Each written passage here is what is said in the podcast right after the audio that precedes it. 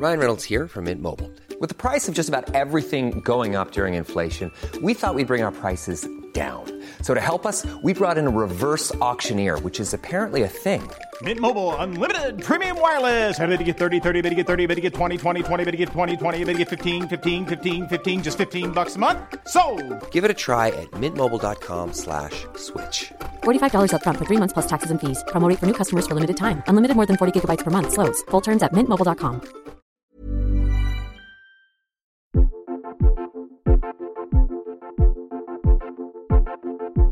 Bonjour, c'est Mimi Bonjour, c'est Fab et bienvenue dans The, Boys, Club, Arrête de dire des trucs après Je sais. C'est- c'est- C'est le deuxième épisode de The Boys Club, le podcast masculinité de mademoiselle.com. Oui. Merci beaucoup si vous avez écouté le premier. Pour ce deuxième épisode, qui est donc toujours dédié aux questions de masculinité avec un homme qui vient nous raconter son rapport à son genre, on reçoit Lame. Salut Lame. Salut, ça va bien Est-ce est-ce qu'on dit que c'est l'âme UA Lame UA. Ah, vous le faites à la 404 Oui, j'adore euh, j'adore 404. Ah, c'est gentil, merci beaucoup. Donc Lame, tu es entre autres le taulier de Studio 404, qui est mon podcast préféré des internets français. Ah, c'est gentil, c'est adorable. Je le dirai aux enfants, ça leur fera plaisir. Aux chroniqueurs, pardon. J'ai- Je suis comme un papa avec euh, quatre enfants terribles. Ah Et oui, la maman, c'est Gislain, le, le réal. Tu Ah, c'est beau. Ah oui. C'est le deuxième papa, tu sais, c'est pas obligé d'être la maman. C'est vrai, mais il est assez maternel, Gislain, et moi je suis assez paternel, écoute. Trop hâte de parler de ce que ça veut dire être paternel ou pas. Oui Grave, grave. Ah, toi aussi. Lame, bonjour, bienvenue. Bah, merci de m'avoir invité, je suis très content, très honoré. Ah, je suis très contente que tu sois là aussi. Tu étais dans mon, dans mon top euh, 5 des gens que j'aurais aimé avoir à ce podcast. Donc, Alors, qui euh, sont les quatre autres? Eh bien, vous- immédiatement vous, le découvrirez. Sauf peut-être Tom Hardy, qui je crois n'est pas dispo dans les mois à venir, peut-être dans la vie à venir. Lame, nous sommes donc là pour parler de ton rapport à ta masculinité, car tu Mhm. es un homme. Oui, Tu es un homme d'un mètre 80 et 70 kilos. tout à fait. Et est-ce que tu te souviens de la première fois où tu as pigé que tu étais un homme? Est-ce qu'il y en a eu une? Euh, Est-ce qu'il y a une première fois où j'ai pigé que j'étais un homme? Ou un garçon, si t'étais plus jeune? Je pense que euh, des trucs tout cons, mais je pense qu'avoir vu euh, ma petite sœur, euh, ma grande sœur nue quand on était gamin ou mon père nu, je pense qu'avec le recul, j'ai vu des physiques d'autres personnes. Et donc tout de suite, je me suis, sans même comprendre exactement qui fait quoi dans la vie et comment ça fonctionne et comment ça s'emboîte, je me suis dit tiens, mon père il a pas le même physique que moi et tiens, ma sœur elle a pas le même physique que moi. Et donc j'ai compris que j'étais différent de ma sœur et différent et semblable à mon père. Je pense que si je dois remonter dans les souvenirs, ça va être le plus loin. Ensuite, maintenant, euh, quand est-ce que tu prends conscience que tu es un homme Socialement, peut-être socialement euh, assez dur.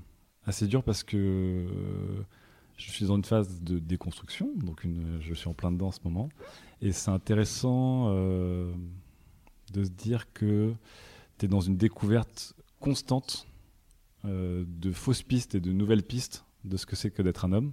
Je pense qu'il y a, un- enfin, je pense, il y a un questionnement général sur ce qu'est être un homme. J'ai eu l'impression de le comprendre à différentes parties de ma vie. J'ai eu l'impression de pas me tromper, mais que c'était différentes parties d'une vie. Quoi. Et qu'effectivement, un moment, être un homme, c'était faire du sport. Un moment, être un homme, c'était baiser. Un moment, être un homme, c'était euh, être féministe. Enfin, c'est euh, tout ça, c'est très partiel. Des fois, ça s'empile, ça crée des sédiments, et des fois, tu casses tout. Donc, je pourrais pas vous dire spécialement si un moment, on va dire, vraiment précis. Quand tu parles que tu es dans une phase de, de déconstruction, ça, ça veut dire quoi pour toi? Hmm, je sors de différentes phases de ma vie, euh, euh, sentimentale, professionnelle, personnelle. euh, T'as quel âge aujourd'hui T'as 38 ans. 38 ans. Ouais, 38 ans. Euh, j'ai vécu deux phases un peu fortes, une il y a 5 ans et une depuis maintenant 8 mois, qui chamboulent beaucoup de choses en moi, mais notamment mon rapport d'homme à moi-même et notamment le rapport des hommes à la société en général. Et donc voilà, c'est pas forcément agréable, mais c'est très intéressant. Tu nous racontes tout ça maintenant ou alors on Moi, avance tu peux y aller. Hein. Ah, ça j'ai pas de fort. conducteur, je suis pas comme Je crois toi qu'on allait parler de euh, ma bite, du coup. je- Ah oui, de- ça de viendra. sujets- Ça- de sujets légers, quoi. On va pas commencer avec la bite, sinon les gens ils vont écouter la bite et ils vont arrêter. C'est quand même la meilleure partie. Ah, bonne technique. Il y aurait la bite à un moment dans ce podcast. C'est comme les tests de jeux vidéo, tu mets le verdict tout en bas. Voilà. Ah, ok, ok. Sauf que là, tu peux pas scroller. Euh, non, pour, pour faire court, euh, j'ai un rapport à la virilité qui a beaucoup changé euh, plusieurs fois dans, dans ma vie. Et j'ai un rapport aux femmes et au féminisme qui a beaucoup changé, euh, qui a pas beaucoup changé dans ma vie, mais qui a changé beaucoup dernièrement. Et je fais notamment partie des, des MeToo. Donc, Ouais. un peu comme la génération Footix en 98. Euh, je fais partie de la génération des mecs qui se pensaient féministes parce que globalement ils sont pour les grandes valeurs du féminisme, mais qui étaient en fait dans une sorte de ventre mou du féminisme qui n'agissait pas vraiment, euh, mais qui, était d'accord en fait avec les idées, mais qui, euh, qui ne voyait pas et à laquelle il a fallu plusieurs coups de butoir, un, puis deux, puis trois, puis quatre, puis dix, et finalement euh, l'alignement triste de Planète de, Weinstein et le livre sur Bopin et la couve sur Kanta et donc MeToo et d'expérience personnelle pour que ça fasse une vraie déflagration, un vrai vrai truc quoi. Alors qu'avant j'avais l'impression que comme beaucoup de mecs, on se disait féministe par un accord tacite. Mais voilà, donc euh, et beaucoup de choses aussi, euh, la charge mentale, toutes ces choses-là que comme beaucoup de gens, j'ai comment dire, on la découvre pas, on la réalise. Voilà, je l'ai réalisé. donc ça a été une année, euh, ça a été une année extrêmement déstabilisante. Et je pense que comme beaucoup de mecs, je m'en suis aussi beaucoup voulu parce que euh, parce qu'on a on a une certaine fierté à dire oui, je suis féministe, euh, bien sûr, je suis pour l'égalité euh, des sexes, euh, des salaires, euh, etc., etc. Et en même temps, on dit mais ça fait dix fois que tu lis des articles sur des femmes qui sont agressées dans la rue et ça te fait pas lever un sourcil plus haut que l'autre et, euh, et tu te dis ah bah merde c'est relou mais bon faut qu'elle fasse attention quand même bon bref donc euh, je me sens très con là-dessus Mm. je sens que c'est une discussion qui est difficile à avoir avec euh, beaucoup de mes euh, Et des potes? Des potes et des amis femmes aussi. Ouais. ouais, parce que je me rends compte qu'il y a aussi différents milieux euh, et que on peut être très en retard sur un sujet sur euh, le rapport homme-femme en général est très en avance euh, suivant le, le cercle dans lequel on est. Donc euh, ce sont des dis- discussions assez, euh, assez intéressantes quoi. Et au milieu de tout ça il y a euh, les hommes. Euh, je fais partie d'une génération euh, qui, euh, qui a grandi déjà avec les valeurs féministes mais dans une société patriarcale donc euh, peut-être un peu toi comme Fabrice du Ouais, coup ouais, ouais.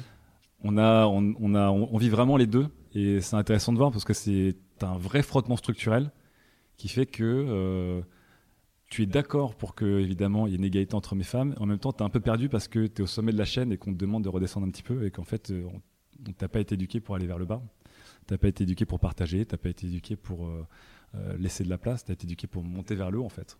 Euh, donc euh, je le vivais assez bien, je pensais vivre assez bien, et en fait je comprenais que je le vivais pas, je, faisais pas très bien finalement. Euh, et j'en ai reparlé avec mon ex notamment, et Mm. c'était drôle parce que euh, une fois que j'ai ouvert cette discussion avec cet état d'esprit, elle s'est vachement plus ouverte, et elle m'a raconté des choses que, dont je me rendais pas du tout compte dans mon, dans mon comportement, dans mes réactions et tout. Donc euh, voilà. Vous étiez restés ensemble un petit moment quand même Ouais, Vous tout à avez fait, eu ouais. l'occasion d'avoir un peu ce genre de discussion un peu profonde, quoi. Ouais, tout à fait. Mm. Et, euh, et je me rends compte qu'on a des discussions euh, qui me sont passées par-dessus la tête. Et je faisais oui, oui, bien sûr, je suis d'accord. Mais en fait, euh, enfin, bon, il a fallu MeToo. Voilà, c'est c'est Mm. tout con. Et c'est- il a fallu MeToo, comme certains, il leur a fallu Footix. non, mais c'est vrai. Je suis vraiment largué avec Footix. T'es trop jeune. Alors. Footix, c'est des gens qui 26 ont ans. découvert le football avec France 98. D'accord. Et donc, les gens qui aiment vraiment le football les regardent toujours d'un air un petit peu dédaignant en disant Toi, t'es un Footix. En gros, t'aimes pas vraiment le foot. Il a fallu que la France soit championne du monde pour que tu t'intéresses au foot ou tu regardes quand l'équipe de France elle joue. Mais globalement, tu étais dans un ventre mou qui a un peu sauté dans le wagon euh, dans l'euphorie. Et moi, je fais partie de ces gens qui euh, ont vraiment déclenché un, un vrai changement d'état d'esprit. Il a fallu quelque chose d'une ampleur monstrueuse comme MeToo, qui est peut-être le plus gros truc qui soit arrivé ces dernières années en termes de, je sais pas, d'ampleur, Mhm. pour sauter dans le wagon. Donc, en soi, euh, Comment tu l'as vécu, toi ce- ce- Cette déferlante sur, les, sur, sur tes réseaux sociaux, j'imagine? Il y a une partie de mon histoire aussi que je suis en train de travailler en ce moment qui, euh, qui fait écho à ça. Donc je- j'en parle pas plus en détail, mais qui fait un peu écho à ça. Donc ça m'a touché plus que d'habitude. Et il a fallu une quantité astronomique. C'était la quantité qui était hallucinante. C'est-à-dire euh, tous les jours, c'était regarde les hommes tomber quoi. On voyait des hommes tomber.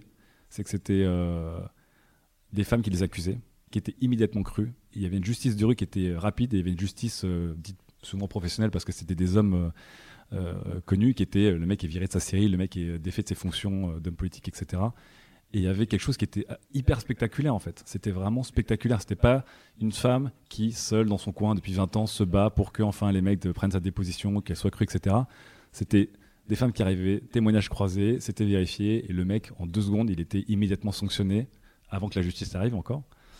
Et c'était des cas, enfin aujourd'hui, depuis septembre, il y a eu des cas, mais par centaines d'hommes connus. C'est absolument incroyable. Et des gens qu'on poste intouchables, des gens qu'on adore, genre, je sais pas, Louis C.K. ou Kevin Spacey, tout ça. Et à une autre échelle, il y a toutes nos femmes et nos amis et quelques-uns de nos amis hommes qui ont aussi témoigné. Et forcément, euh, la déflagration, euh, elle est toujours plus puissante quand elle est chez tes voisins ou, euh, ou dans tes cercles d'amis. Donc effectivement, quand tu vois euh, que tu es juste... Ça tombait, c'était vraiment, ça tombait sur tous les fils, ça tombait dans toutes les discussions sans fin, sans fin, sans fin, sans fin. Et, euh, et malheureusement, il faut ça en fait, pour que des, gens comme moi, enfin, euh, se réveillent, alors qu'on pensait être, euh, être éveillés en fait. Donc, euh, et donc là, tu as des réflexes d'homme qui te disent bah, j'ai pas fait mon job. En tant qu'homme, en tant que féministe, euh, j'ai pas fait mon job en fait. J'étais. euh, j'étais C'était presque la charge mentale. C'est ouais, je peux venir aider, il a pas de souci. hein. Je peux venir aider, il suffit de me le dire, je viens aider. Mais en fait, tu restes dans le canapé quoi. et donc voilà, c'est euh, très, très vexant contre soi-même, on s'en veut quand même. Et en même temps, c'est très intéressant. Qu'est-ce que tu aurais aimé faire de plus? C'était quoi pour toi euh, faire ton job euh, d'homme euh, qui lutte contre MeToo avant que MeToo arrive en gros, enfin qui, qui essaye de changer les choses euh, activement et pas dans le canapé en disant appelez-moi si vous avez besoin de moi. Bah, t'as souci. donné la réponse à la question en fait. C'est être actif. Ça veut dire que il m'est arrivé une fois d'alpaguer un ami à moi qui s'était mal comporté avec ma copine. Et on a une vraie discussion et finalement on s'est perdu de vue. Et une, partie de mon cercle d'amis était un peu en mode pick-up artiste, euh, Mhm. drague lourde, etc. etc. Et c'était vraiment compliqué pour moi parce que, euh, parce que ça me scandalisait et en même temps c'était mes amis et en même temps c'était des hommes. Donc il y a une sorte de lien qui, qui nous lie. Et, euh, et l'avoir fait, ça m'a vraiment presque mis en rogne contre ma copine de l'avoir fait en fait. J'étais euh, Ah oui, ok. J'étais énervé contre lui en premier, Mhm. j'étais le voir et c'est lui que j'ai perdu de vue.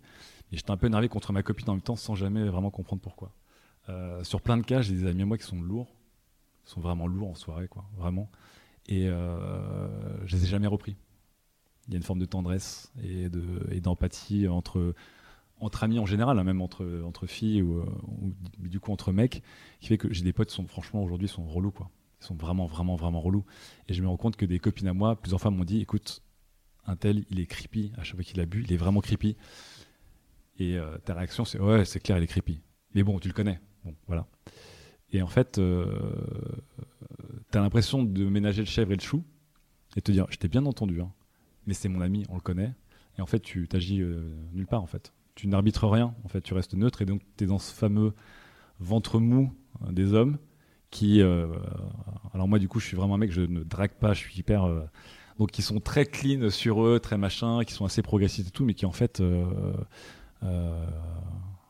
Qui en fait euh, n'agissent pas. Et en fait, euh, malheureusement, c'est une situation aujourd'hui où tu es obligé d'agir euh, parce que euh, on a vu qu'il y a une passivité qui existe depuis très très longtemps euh, chez, chez beaucoup de gens. Donc ouais, le gros du problème, c'était ça pour moi. Et pour plein, plein, plein de mecs euh, autour. Est-ce que tu as parlé à tes potes depuis MeToo? Donc là, Weinstein, ça fait un mois et demi, deux mois, un truc comme ça? Ouais. Est-ce qu'il y a eu des moments où tu as eu l'occasion ou le déclic en fait d'agir euh, comme tu aurais aimé le faire avant? Pas encore vraiment. Euh, ce que j'ai fait, c'est très rapidement, j'ai reparlé avec l'ami avec qui j'avais cette discussion, euh, qui est quelqu'un de très intelligent, très ouvert, très, plein de trucs, et qui m'a dit Ouais, il faut vraiment qu'on ait, encore cette discussion, parce que cette discussion, eu il y a deux ans et demi, et je sens que je lui ai dit ce que j'avais à dire, il avait bien entendu, mais qu'en même temps, il, a, il était un peu resté aussi sur ses positions. Quoi. Il était un peu en mode non, mais moi je, je suis drôle, je suis cool. C'est pas. Donc on s'est promis qu'on allait se revoir là bientôt pour en reparler. Et j'ai alpagué un mec, un pote d'un pote, euh, qui était un porc, qui faisait, partie des Balance ton porc, qui se posait en féministe, en défenseur des femmes et tout, et qui avait, euh, qui avait balancé un poste absolument incroyable euh, où il faisait du mansplaining aux femmes pour comment gérer tout maintenant et où il s'était fait allumer par plein de nanas qui l'ont dit tu m'as agressé, tu t'es mal comporté avec moi ces années et tout. Et je l'ai alpagué et mon pote l'a très mal pris. Mon pote l'a très mal pris parce que je l'ai alpagué, pas parce que son pote était un porc. Et euh, ouais. Et euh, on avait déjà des relations qui étaient un peu, qui étaient un peu refroidies et ça nous a vachement crispé.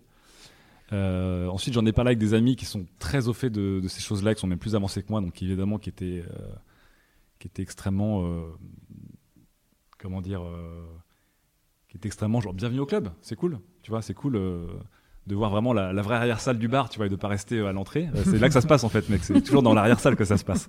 C'est là où on agit. Euh,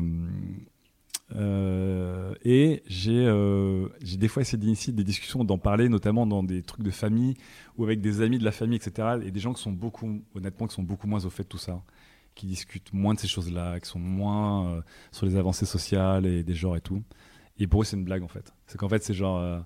Dès qu'il y a un truc, c'est Oh attention, euh, hashtag MeToo, hein, tu vois. Et ils en rigolent. En fait, ils évacuent le truc. Et tu sens qu'il n'y a pas de. Il n'y a pas de discussion possible encore. Et. euh, C'est l'étape d'après, sans doute, je pense. hein. Ouais, mais du coup, je comprends ce que c'est qu'une femme qui dit putain, non, faut en parler. Et qui passe pour la chieuse et qui lâche pas le morceau, Il a etc. pris la etc. rouge. Oui. Tu te rends compte Même c'est intéressant Ah oui, il est dans parce le que club maintenant. Ouais. et après donc sans rentrer dans 100% des détails, je travaille chez Webedia, je travaille chez jeuxvideo.com à la télé et donc évidemment on voit de très près. euh, nous on n'a aucun rapport avec le forum, le fameux forum de jeuxvideo.com. Évidemment, il est, il est, il s'est retrouvé au centre d'une grosse polémique avec euh, le numéro anti-rouleau puis Nadia Adam. Donc je connais très bien les équipes de modération, etc. Oui, donc pour Euh, rappeler, euh, Nadia Adam, c'est une journaliste qui a été ciblée par notamment euh, une cabale organisée sur le forum 1825 de jeuxvideo.com Et des tweetos, ouais. et, des- et sur Twitter où Ouais. bah, elle s'est fait harceler en ligne, tout comme Marion Seclin l'avait été deux ans Mhm. avant après ses vidéos sur le harcèlement. Oh. Car la vie est une. Dis donc. Eh. Dis donc, l'arroseur a arrosé. Euh, et euh, en fait, euh, le- ce qui est arrivé à Marion Seclin n'avait pas été médiatisé et elle-même a mis longtemps euh, à prendre la parole. Elle a fait récemment un TEDx sur le sujet. Par contre, Nadia Adam est euh, relativement euh, vite montée au créneau euh, dans des, grands médias nationaux pour dire Eh oh, les connards, merci de Ouais, ne et, pas. et puis là, on était en plein MeToo et il y a plein de gens Oui, comme moi qui ont réagi différemment. Le que- contexte était très différent. Moi, le forum 18-25, euh, donc je, le- je, le, pra- je le pratique pas, mais je le connais depuis des années. Enfin, c'est l'ex 15-18, tout comme pratiquer 4chan, tout comme on pratique plein de, ou Reddit, ou plein de réseaux qui sont à la fois merveilleux, à la fois affreux. Parce que voilà, sur le, le forum de jeuxvideo.com, il y a des trucs merveilleux et des Bien trucs sûr. affreux. Euh, et c'était, avec certains collègues, c'était dur d'avoir une discussion. C'était vraiment dur d'avoir une discussion parce que, à un moment, encore une fois, c'est ton pote relou ou c'est ton oncle un peu, un peu raciste sur les bords et tu le détestes. Et en, même temps tu as une forme d'empathie pour lui quoi. Et c'est les liens que tu as créés avec quelqu'un qui, qui peut être néfaste pour toi sont plus forts que euh, l'évidence euh, de cette fameuse justice sociale. Donc euh, c'était un peu compliqué. Mais chez Webedia je sais qu'il y a des gens qui l'ont beaucoup très mal vécu parce qu'encore une fois Webedia c'est gigantesque. Et dans Webedia tu as l'étage gaming avec des gens qui ont rien à voir avec les uns avec les autres. Et dans l'étage gaming tu as jeuxvideo.com qui qui est une forteresse, enfin un truc une- à elle toute seule. Et dans, Webedia- dans jeuxvideo.com, tu as la rédac, les communautés et la télé qui sont tous indépendants les uns des autres. Et dans la communauté, tu as Facebook, Twitter et le forum et tout ça. Et dans le forum, tu as le 18-25. Et dans le 18-25, tu as ces euh, 50, 100, 200 connards euh, intenables. Mais sauf que ça fait un boucan, évidemment, un, boucan énorme. Et, euh, et je pense que s'il n'y avait pas eu MeToo, il y aurait eu ce qu'il y a comme d'habitude, c'est-à-dire que bah, ils nettoient, ils passent derrière les mecs et les modérateurs, ils arrivent et tu vois, ils, ils- ils passent les tags au Karcher que des mecs reviennent taguer, quoi. Donc, euh, et ça, c'était des discussions, on sentait que tout le monde était saoulé. Mm. Parce qu'évidemment, à Webedia, on a pris plein la gueule, les, cam- les campagnes Sleeping Giants, etc. etc. Euh, et que tout le monde était saoulé, et que même si euh, je pense qu'une immense majorité des employés de Webedia sont euh, évidemment pour euh, contrer euh, des trolls et surtout des gens violents, des harceleurs, euh, la discussion était un peu tabou quand même. Tu vois, il y avait un... Donc la discussion n'était pas forcément facile en fait. euh, alors que MeToo est assez évident. Mais il n'empêche que je me suis rendu compte que la discussion n'était pas facile et que si tu veux l'amener sur la table et sérieusement, pas en mode euh, blague, blagounette, euh, etc., etc., et ben en fait c'est dur. C'est dur parce que tu te dis merde, je, suis pas, je passe pour un chieur ou une chieuse. Et Oui, bah je suis pas encore habitué à ça. t'es le mec qui met un peu les- le nez dans le caca, quoi, et qui est là. Ouais. Eh, on a plein de caca devant nous. Qu'est-ce qu'on en fait Est-ce qu'on l'enlève Et tout le monde préférait euh, pas s'en occuper et faire comme si ça n'existait pas. Donc c'est sûr que. Non, mais surtout, être un mec et de monter au créneau pour cette cause-là, et ben, c'est étrange. Enfin, pour moi, en tout cas, aujourd'hui, c'est une sensation qui est encore étrange. Et euh, c'est euh, c'est assez frustrant. Il y, a- il y a un vrai truc pour moi, euh, et c'est souvent un truc qu'on me dit, c'est-à-dire que, en fait, si t'es féministe, c'est forcément que soit en fait tu veux toutes les sauter, Ouais. euh, soit t'es le gay friend, quoi. Ouais. Et c'est un truc un peu de, c'est un, un peu une stratégie de défense en fait, tu vois, des mecs, c'est c'est Ouais. pas possible d'avoir autant d'empathie Ouais. euh, envers les meufs. Pour Ouais. qu'est-ce qui se passe C'est quoi ton, c'est quoi ton, c'est quoi tes bails Ouais. C'est sûr, que c'est sûr que c'est difficile parce qu'en fait, ça attaque ta propre identité de mec aussi, tu vois. Complètement. Mais j'ai- plein d'amis qui disent non, mais je partage les valeurs, mais se dire homme féministe, et ben, tu sens que d'un point de vue euh, purement cognitif, il y a un truc qui coince déjà légèrement, quoi. Tu sens que la porte, il faut la pousser un peu pour, pour entrer dedans. Et ça a l'air de rien, mais tout ça s'ajoute à 20 millions de petites choses. euh, que du coup, je suis euh, heureux de- d'entreprendre, d'essayer de, tu vois, de, de décoincer tout. Donc, il y a effectivement un gros bout de déconstruction et tu te rends compte que c'est lourd. mais je me rends compte que je suis. euh, Enfin, le, le spectre des mecs autour de moi que je vois qui sont ou en avance ou en retard, il est vraiment très large. Ça fout un peu le vertige aussi. Et tu dis que. Surtout, tu t'imagines après, à un moment donné, ils vont avoir des mômes. Ouais. Et ils vont avoir des enfants, et des garçons et des filles. Et donc, Ouais. d'un côté ou de l'autre, en fait, ils vont faire rentrer le- les, leurs mômes dans, dans leur propre case, en fait. Ouais. C'est ça qui est un peu flippant. Enfin, pour les hommes, pour en venir aux hommes, je me dis quand même que. Après, moi, je viens des familles asiatiques, donc c'est encore des, des comportements différents, mais tu sens quand même que tu as un progrès de génération en génération. Et que même si tes parents t'inculquent des choses, et des fois, euh, je connais des gens qui sont parents et qui sont des fois limites sur certaines choses, globalement, j'ai quand même l'impression, alors peut-être que c'est une impression, mais que globalement, on avance dans le bon sens, mais que c'est tellement immense que tu manies un paquebot, en fait. Donc euh, le démarrage, il prend 8 km, et le freinage ou chaque tournant, ça prend 8 km aussi. Donc. euh, mais c'est impressionnant de voir l'amp- l'amplitude du truc en même temps. Donc, euh, je comprends ceux et celles qui sont là depuis des années et qui sont saoulés parce qu'on dit Ok, vous nous entendez enfin. Ils ont presque envie de, te gifler en disant Ouais, tu m'as entendu, mais putain, toutes ces années, je les comprends. Et en même temps, c'est leur victoire. Donc ça, c'est chouette. Et chez dans les hommes, je quelques années, tu seras, ce, tu seras ce mec-là qui va péter un plomb parce que quelqu'un te dira Ah putain, je viens de comprendre ce que tu disais sur MeToo en 2017. Et tu vas, tu vas devenir fou, tu vas être là, mais oh Ouais. On aurait pu avancer tellement vite si tu m'avais écouté dès le début. Ce sera bien. On, Mais après, te ouais. pat pat l'épaule. Ouais. Mais y a- y a- je pense qu'il y a tellement de choses qui se passent dans la tête des hommes euh, actuellement. Et je pense notamment les mecs qui ont entre 30 et 50 piges. Donc qui, qui sont vraiment issus de cette génération de frottement structurel monstrueuse dans une identité, dans comment tu t'accomplis, dans comment tu es vu par les générations précédentes comme les générations suivantes. Il y a une vraie, euh, t'as un vrai découplage qui est en train de se créer. Et encore une fois, je trouve ça pas forcément agréable, mais c'est vraiment, c'est assez passionnant quoi, à, à voir. Tu parlais de ton éducation, de comment Ouais. tu as grandi. Donc, comme tu le dis, tu viens d'une famille asiatique. J'aimerais bien savoir comment. Donc, tu as mentionné que tu as une sœur, tu as aussi un frère. Ouais. Tu que une sœur un une, j'ai une grande sœur, un petit frère, un petit frère issu d'une seconde union de mon père, et deux frangins. euh, on n'a pas de lien de sang, mais on, on se considère comme, comme des vrais frères et sœurs. Et voilà. Et, euh, et on a eu toutes des éducations un peu différentes du coup. Bah, elle était comment la tienne? Assez spécial euh, parce que mes parents ont divorcé quand j'étais jeune, j'avais 8 ans.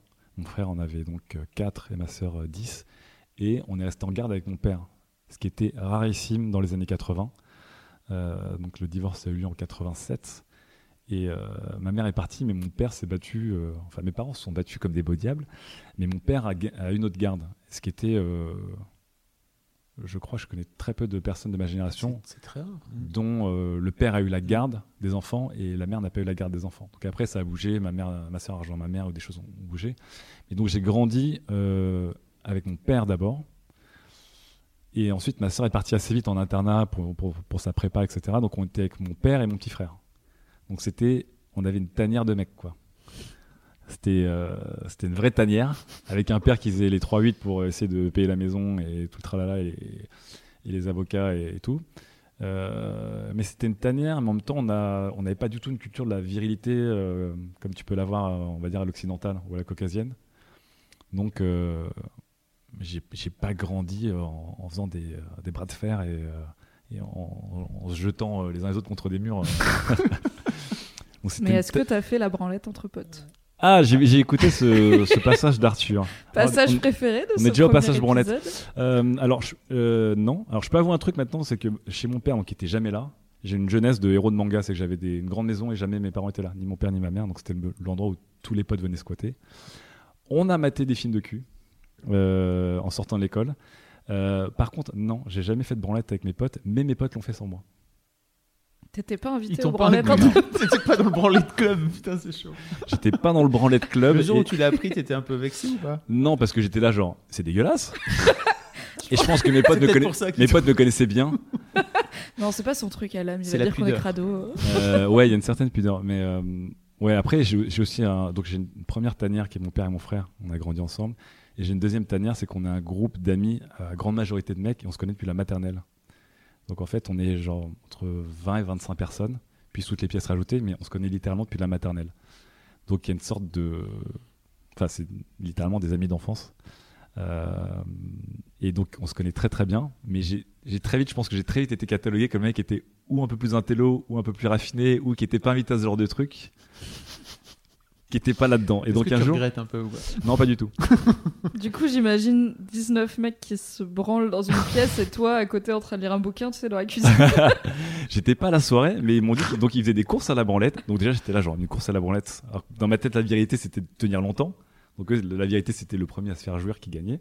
Donc ça, ça, ça se rapproche un peu de ce qu'Arthur disait dans la, dans la première émission. Euh, et ils faisaient des jeux que je trouvais hautement homosexuels euh, refoulés. Donc ils se mettaient des, ils balançaient le nom de quelqu'un. Ça allait faire rigoler si un jour ils entendent cette émission. ils, On les balançaient, embrasse. ils balançaient le nom d'un mec et tout le monde les sautait dessus. Ils les mettaient des doigts dans le cul. Donc moi je les regardais. C'est un autre niveau. Donc moi je les regardais et je leur disais inviter tes potes au ah bah, podcast avec plaisir. je les invitais et je leur disais les mecs c'est hyper malsain. C'est un autre niveau quand même que, que se branler euh, Il- ensemble. hein. C'est- mais c'est c'est entre le c'est entre on attrape un mec on lui frotte les cheveux et euh, tu sais cul. de récré on lui tape euh, dans la gueule. Et c'est devenu un running gag depuis donc maintenant on a il y en a qui ont qui ont 40 piges et ils continuent à faire cette blague quand même. Et à chaque fois ils sont tous en, ils sont tous en train de m'imiter en disant on arrête c'est malsain c'est malsain. et dès que je suis là ils m'imitent. Parce que c'est toi qui est le mec un peu anormal de cette bande de mecs qui se mettent des doigts dans le cul depuis 20 ans, c'est génial. L'homme, il est chelou quand même. Ah, ils se connaissent, euh, ils se connaissent tous bien. On a fait, Depuis 20 ans. euh, on a, on a plus fait des, on a fait des vacances à quatre dans la salle de bain. Il y en a qui se brossent les dents, trois qui prennent leur douche, un qui est en train de chier en même temps. Ils ont, ils ont pas de problème d'intimité, mais ils Ouais, sont mais tous c'est- très, très. Ça, c'est quand même autre chose que de se foutre les doigts dans le cul, quoi. Tu vois, Oh, mais pour eux c'est rigolo. Ok. Mais ils sont tous. Il y, a y une histoire de consentement. Enfin, je sais pas. euh, ils de- sont- de- Non, non, justement, il y a une histoire de soumission. Parce que c'est, tu te balances le nom d'un mec, et là, le mec essaie de s'échapper, tout le monde lui saute dessus en fait. Tu vois? Et, et est-ce que. Ouais, ouais, ouais. Est-ce que ça compte ils comme sont une tous- agression Ils sont sexuelle? tous. c'est Ah ça. bah complètement. Bah, Oui, c'est ça. C'est-à-dire que. Mais du coup, ils sont à la fois tous au Mais c'est un courant. vrai truc de bully, l'air de rien. Ah non, mais ils sont tous au courant et ils sont tous morts de rire. Et euh, ça, je, je dirais que c'est un des nombreux. Enfin, ils ont un nombre de gestes et de traditions et de blagues euh, ancestrales, mais qui, à mon avis, scellent euh, leur amitié d'une certaine manière et leur relation très forte. et Je suis dans une autre dimension là.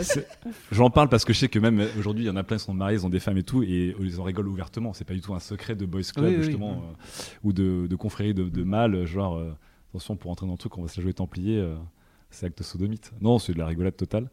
Et ils sont tous, en plus, ils ont tous un positionnement extrêmement hétéro, euh, hétéro à l'ancienne, euh, pas de questionnement, quoi. Mais en Wow. tout cas, j'ai grandi, grandi on avec ces va, on va gars-là. laisser, on va Je laisser vais tout, hein, mais... Non mais j'ai j'ai grandi avec ces, ces gars-là pour te donner un, un positionnement de comment j'ai grandi en, tant- en tant que mec. Voilà, J'avais une Et bande de mecs le très, raffiné très- de la bande. Ouais, ouais, je suis toujours passé pour le mec qui était un peu raffiné, un peu un télo, qui veut aller à Paris, euh, qui veut regarder ses films en VO, qui, euh, euh, qui est contre le fric. euh, ouais, j'ai toujours, j'ai toujours ce positionnement dans le groupe, quoi. Genre, euh, genre j'aime le foot, et donc 30 ans plus tard, il continue à faire la blague à chaque fois de Toi, t'aimes le foot? Tu vois Oui, c'est. tu peux Ah, mais ils être se lasseront obligé- jamais de faire cette blague. C'est ça. Là, on a pris nos billets pour aller en- euh, voir la Coupe du Monde en Russie. Ils, m'envoient encore un mail pour dire Mais t'as pris tes billets là T'aimes le foot? C'est génial. Est-ce que jugent- t'en as pas marre un peu de te faire bolo Ça a bientôt 40 balais encore comme ça ou? Ils ont, ils ont une endurance sur l'humour que je trouve absolument incroyable. C'est qu'il y a littéralement des blagues qui, qu'on a depuis qu'on a peut-être entre 5 et 10 ans et qui ressortent avec une joie entière. Mais ça te. T'as pas un peu. Enfin, je sais pas. pas- Est-ce que, tu... Est-ce que tu... tu kiffes en fait euh, continuer à être dans ce rôle-là Ou il n'y a pas un moment donné où tu as envie de leur dire Mais peut-être on peut creuser ensemble une relation peut-être un peu plus sincère, ou pas juste se foutre des doigts dans le cul ou rire, ou rire de nos doigts dans non, le cul mais passés leur relation est beaucoup plus forte que ça. hein. Non, non, mais, je, non, non, mais je, c'est Ouais, pour- je caricature un petit peu, mais est-ce que vous parlez aussi de vos, de vos prises de tête, de vos émotions de, de- Euh, alors, euh, justement, j'avais un rôle qui était un peu en, un peu en libéraux euh, avec eux. Donc un libéraux au football, euh, Mimi, parce que tu connaissais Oh, pas les bordel. footix. Il est en train de te mansplainer le football, c'est génial. Ah bah mais là, pour le coup, je besoin- peux- Non, mais je me permets parce que je t'ai pas expliqué le footix et tu m'as dit que tu connaissais pas le Oui, footix. Donc, Oui. euh, N'hésite pas à le m'inclure libéraux, c'est. Enfin, dans, plus, dans plusieurs sports, dans le volleyball aussi. Le volleyball aussi, le libéraux. C'est un, perso, euh, c'est un personnage qui n'a pas un positionnement prédéfini dans l'équipe et qui peut bouger de manière plus libre et avoir plusieurs rôles. Et donc j'ai toujours eu ce rôle un peu dans, dans le groupe. Mais eux, ils sont très complices, ils disent beaucoup de choses. Mais euh, donc récemment, je leur ai dit je- il faut qu'on parle sérieusement, les mecs. Ils étaient très étonnés. Euh, et finalement, on a beaucoup parlé entre nous et j'ai senti qu'ils étaient assez troublés de s'être autant confiés. Et tu as deux choses c'est ce que tu vas dire et la manière dont tu le dis. Et je pense que mes amis, ils se disent beaucoup de choses, mais qui a énormément d'humour et de vannes et de métaphores, Mhm. parce que tu peux pas le dire de manière brute ou chirurgicale. Ou, euh, Ou juste avec de l'émotion brute, quoi. Bien Avec l'émotion pure, quoi. Ok. Sauf quand ils sont bourrés. Voilà, là, ils pleurent beaucoup, ils tombent dans les bras l'un de l'autre, ils s'aiment très fort et tout, euh, ils se disent des choses. Mais globalement, sinon, t'as quand même beaucoup de. T'as euh, un cérémonial, voilà, Ouais, qui fait que euh, t'as ou une forme de pudeur ou des choses comme ça. Et, euh, donc, on essaie de parler d'autres choses, mais euh, je sais que mes amis ont mis du temps à se confier à moi aussi parce que j'étais pas 100% comme eux. Euh, ils faisaient des trucs et ils sentaient que j'ai jugé très fort sur ce qu'ils faisaient, euh, sur certains excès ou sur certaines pratiques, des choses comme ça. Et, euh, et donc, ils, ils les faisaient plus entre eux qu'avec moi, par exemple. Donc, euh, donc voilà. Et là, depuis quelques temps, je fait partie du, du, du, du club des doigts dans le cul, par exemple Ah non, Hmm. non, non, non. T'as pu- T'as échappé à ça Et je sais qu'une ou deux fois, là, ces dernières années, je l'ai fait. J'ai claqué une bonne olive à un pote sorti de nulle part. Tu vois, histoire de dire, je change aussi, on peut en rigoler. Et à chaque fois, les mecs, ils étaient, ils étaient bouche bée, quoi. Genre, toi, là, tu fais ça C'était drôle. Est-ce que tu t'es dit que t'avais raté, un- t'avais raté 20 ans de rigolance en le faisant pas avant? Non. Est-ce que tu Aucun as pas la sensation que ta vie n'est pas complète parce que t'as pas pu te branler avec tes potes? Pas du tout. Ok. Euh, on a une grande question là-dessus, c'est si tu faisais un plan à trois avec deux mecs et une fille, tu préfères que ce soit un pote ou un mec que tu connais pas?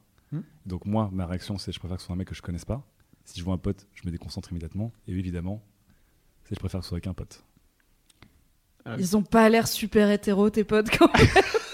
Si vous écoutez Ils ce ont l'air hétéro Écoute, ils, parlent tout le temps de nana, de, de leur envie, de- ou, enfin, ou de leur femme ou de leur copine et machin. Et je sais pas. Je sais, ce que je tu sais dis, c'est qu'ils n'ont pas forcément questionné leur, euh, leur homosexualité euh, latente. Euh, Non.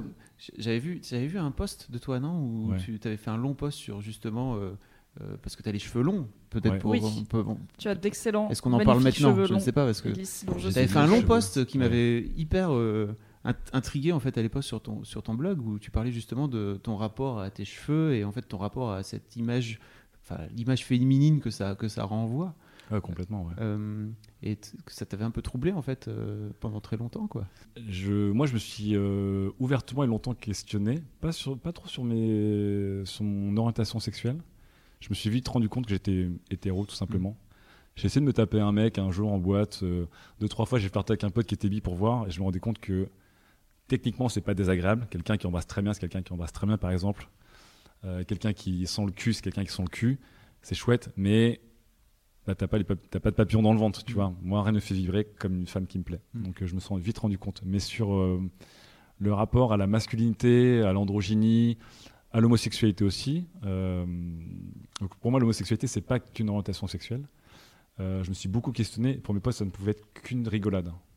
Ils pouvaient pas en parler ouvertement. C'est que justement, toutes ces blagues sur l'anal, la branlette, euh, les plans à trois, etc., c'est toujours vu comme un défi, comme un gag, comme euh, un moment complètement ouf, on était ivre-mort, on en rigole le lendemain, etc. Mais on peut pas en parler autour d'une table posée euh, les yeux dans les yeux. C'est pas possible. Donc moi, je me suis beaucoup questionné là-dessus. Effectivement, j'ai un look et un physique qui est pas spécialement viril. En gros, je suis assez fin, de corpulence. Euh, je suis glabre. J'ai essayé de me laisser pousser la barbe. Bon, voilà. Ouais, t'es- t'es asiatique quoi. Ouais. Euh, Et j'ai les cheveux très longs. Euh, donc très vite et pendant très longtemps, euh, j'avais pas du tout cette image du mec. Là où j'avais des potes qui, qui avaient des images vraiment de très mec-mec quoi.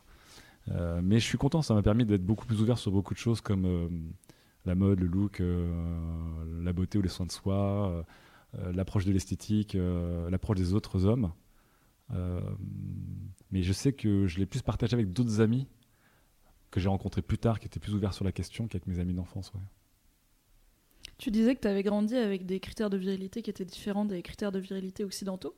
Ouais. C'est quoi les critères de virilité euh, dans ta... qui t'ont été inculqués par ta famille, en tout cas par cette partie-là de, de toi? Hum, Pour mon père, la figure de l'homme, c'est la responsabilité. C'est-à-dire que bon, on a eu beaucoup de discussions récentes avec mon père justement parce qu'encore une fois, on apprend, à- on a- n'arrête jamais d'apprendre à connaître ses parents. Et, euh, donc, je, lui parlais euh, notamment d'affection et d'amour qu'il avait pu montrer ou pas assez montrer euh, à nous. Et, donc, lui, il me parlait de sa manière, lui, vietnamienne, d'être un homme et donc d'être un père aussi. Et il me dit, moi, pour vous dire je t'aime, c'est je vous ai fourni un logis, de la nourriture tous les jours et je me suis signé pour vos études. C'est ça l'amour. Donc évidemment, ça peut être choquant parce que moi je suis quelqu'un que je me considère plus français que vietnamien aujourd'hui. Euh, mais j'ai grandi avec euh, cette forme d'amour et de virilité, par exemple. Jamais une autre. Lui était vraiment, vraiment, vraiment là-dedans. Et euh, après, avec les autres hommes et figures paternelles que j'ai pu connaître, notamment mon premier beau-père qui était français, qui était beaucoup plus viril, mais il était commandant de bord, il avait une voiture de sport, etc. C'est pas quelque chose qui me, qui me donnait très envie. Mais mon père, par exemple, il, est, il a aucune démonstration physique de sa virilité. Il s'en fout de savoir s'il est grand ou petit, il s'en fout de savoir quel est son look, il s'en fout de savoir s'il séduit ou s'il séduit pas. Euh, j'ai pas grandi avec ça en tout cas. Est-ce que toi, tu as des démonstrations physiques de ta virilité? Est-ce que tu penses qu'il y a des. dans ton physique ou dans ton look, des trucs qui disent je suis un mec? Ouais. Plus qu'avant, en fait. Avant, justement, euh, comme disait euh, Fabrice, euh, j'avais un rapport à, mon look et, à moi-même qui était beaucoup plus androgyne. Je mettais beaucoup de sari et de jupes longues sous des, par-dessus des pantalons. Je jouais beaucoup avec les genres. J'avais des hauts moulants. J'adorais, la, la culture homosexuelle, justement, du début des années 2000. Je peux dire qu'au début des années 2000, mettre un t-shirt moulant, c'était pas. Et des grands cols ça passait pas pareil. Mais euh, je m'interrogeais vachement sur, euh, sur euh, pourquoi les mecs, on est dans un tel ghetto, par exemple, sur, sur les vêtements. J'ai halluciné de me dire que je pouvais acheter un jean, un Levi's 501, et que j'ai 14 ans ou 52 ans, je pouvais porter un jean Levi's 501 et une paire de baskets blanches et des mocassins, ou que mes amis, ça fait 30 ans qu'ils portent un costard, et qu'on avait très peu de liberté pour s'exprimer, par exemple, pour montrer de la peau, un truc tout bête. Donc souvent, je mettais des trucs moulants, alors que j'étais pas très costaud, ou des cols en V, parce que j'avais envie de changer un peu, en fait, d'exprimer des choses. Je vous épargne tous les, euh, toutes les euh, observations euh, des gens autour de moi, ou de mettre des jupes, ou de mettre des trucs très amples, ou des trucs très serrés. Donc j'ai beaucoup joué là-dessus. Il y a 5 ans, j'ai eu un, gros problème physique. J'ai eu une maladie d'amour, une vraie. Donc j'ai une rupture qui a été très douloureuse et la personne qui m'a quitté, moi je suis resté avec une, une hyperthyroïdie, qui est une euh, maladie ou une crise qui touche surtout des femmes et des personnes très sensibles. Et en gros j'ai perdu euh, 7 kilos en un mois. Donc les gens ne voient pas, mais je ne suis pas un mec très gros. Donc 7 kilos, j'ai senti passer. Et euh, quand je suis ressorti de cet enfer, euh, je me suis dit plus jamais euh, je suis euh, faible physiquement. Donc euh, je faisais beaucoup de sport et là j'en ai fait vraiment vraiment vraiment beaucoup plus. Euh, donc j'ai repris de la masse, euh, je me sentais plus musclé, donc plus viril. J'ai changé mon look. J'avais besoin d'avoir des looks qui étaient parfois plus classiques. Donc euh, bah, aujourd'hui j'ai un polo Lacoste, donc gens voient pas. Mm.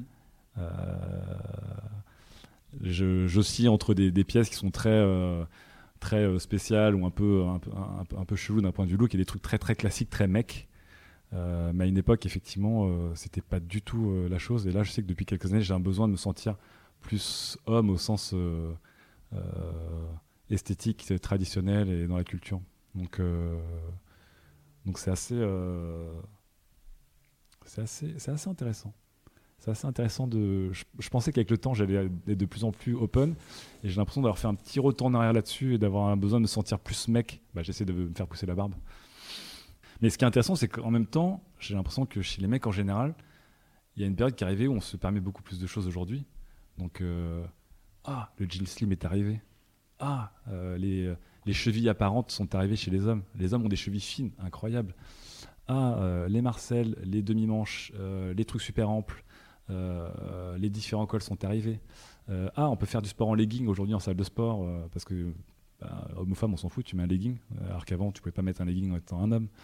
Donc c'est marrant parce que je trouve que d'un côté, euh, tu as une vraie libération des hommes et qu'on a un héritage des métrosexuels d'il y a 10 ans qui est quand même en train de se diffuser et qui est chouette. Qui permet à des mecs euh, de plus s'exprimer aussi euh, là-dessus et d'être moins dans les, dans les canons et les vieux canons de la virilité.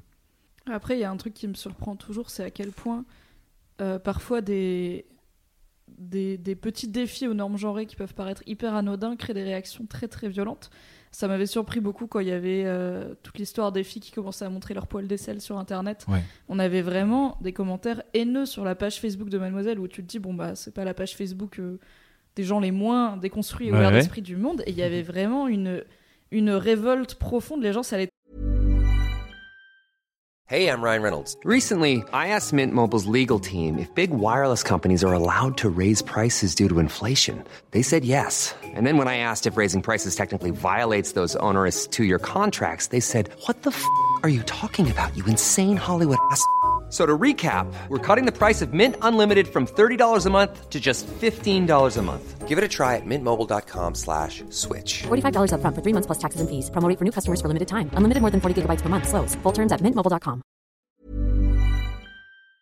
touché dans les tripes et il y avait énormément de haine en fait envers le concept même de j'ai vu une femme avec des poils sur mon feed et il y avait eu pareil quand on avait parlé des combi shorts pour hommes qui Ouais. ont fait un petit peu de bruit cet été c'est les combi shorts pour hommes voilà euh, pastel euh, de la même couleur que les bermudas que tous les mecs portaient cet été mais en combi short et il y avait mais de la part des mecs comme des meufs une Ouais.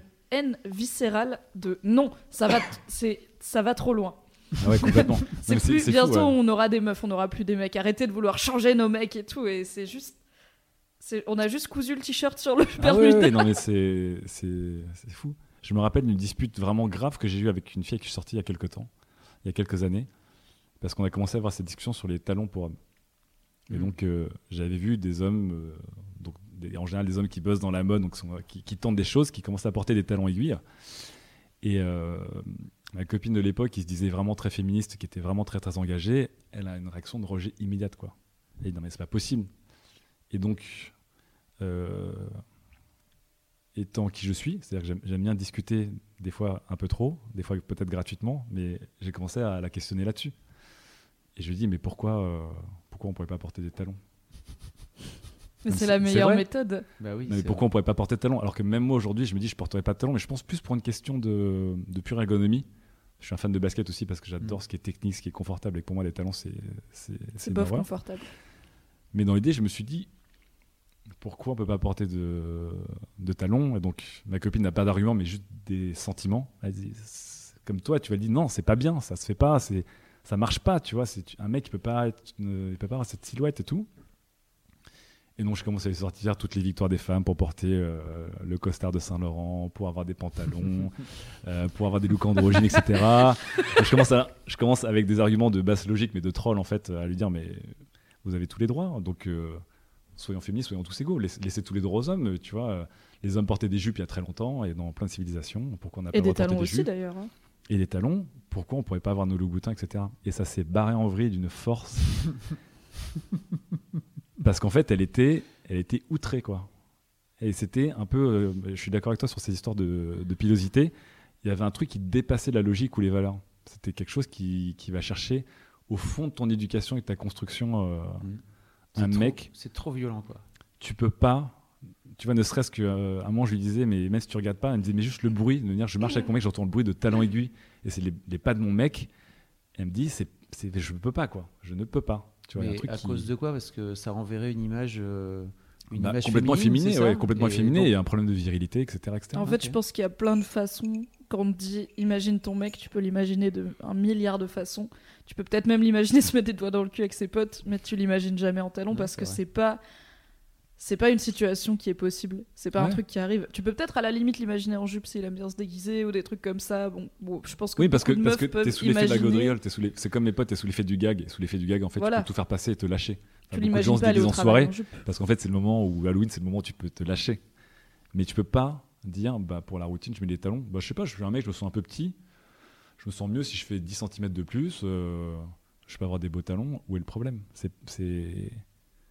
C'est- C'est-à-dire que même si intellectuellement tu es d'accord, Fabrice, je pense que si tu es intellectuellement d'accord, tu peux pas t'imaginer vraiment dire ok, je vais vraiment essayer de mettre des talons euh, pour aller au boulot. En fait, euh. euh, sur la- sur l'aspect euh, confortable, sans doute pas, parce que j'ai les chevilles fragiles et je sais que ça Ouais. partira en couille. Mais par exemple, à la grosse stuff, Élise m'a- m'a m'a maquillé des paillettes, en fait, Ouais. plein les yeux. Et je suis resté avec les paillettes euh, tout le samedi parce que c'était trop galère à démaquiller, donc euh, c'était, je, je l'ai pas fait en fait. Je suis resté tout, le- tout le week-end avec, euh, avec mes paillettes sur la gueule. C'est pas bon du tout pour ta peau, Fab. Et en fait, je m'en Ouais. battais les couilles et mes filles étaient mortes de rire. En fait, elles étaient Ouais. ah t'as des paillettes, mais en fait, elles, elles- à aucun moment elles se sont dit euh, c'est pas bien papa, mais pas des paillettes quoi. Je trouve que c'était c'était c'était cool. Et en fait, je suis allé chercher mes filles à l'école avec les paillettes. et j'ai des parents, plus fabuleuse des des papas. parents qui, qui m'ont dit Dis donc, euh, t'as- fait quoi cette nuit? J'étais ah, une soirée extrêmement agitée. euh, Ouais. et- Soirée professionnelle, comme était, tout le monde. qui était même pas faux d'ailleurs. Et, mais, mais je trouvais que c'était marrant. Mais c'est vrai que l'aspect talent, enfin pour moi l'aspect talent, il y a plus un aspect aussi euh, euh, d'habitude, tu vois, de, Ouais. de, de, de venir te dire à un moment donné, tu rentres dans ces chaussures-là.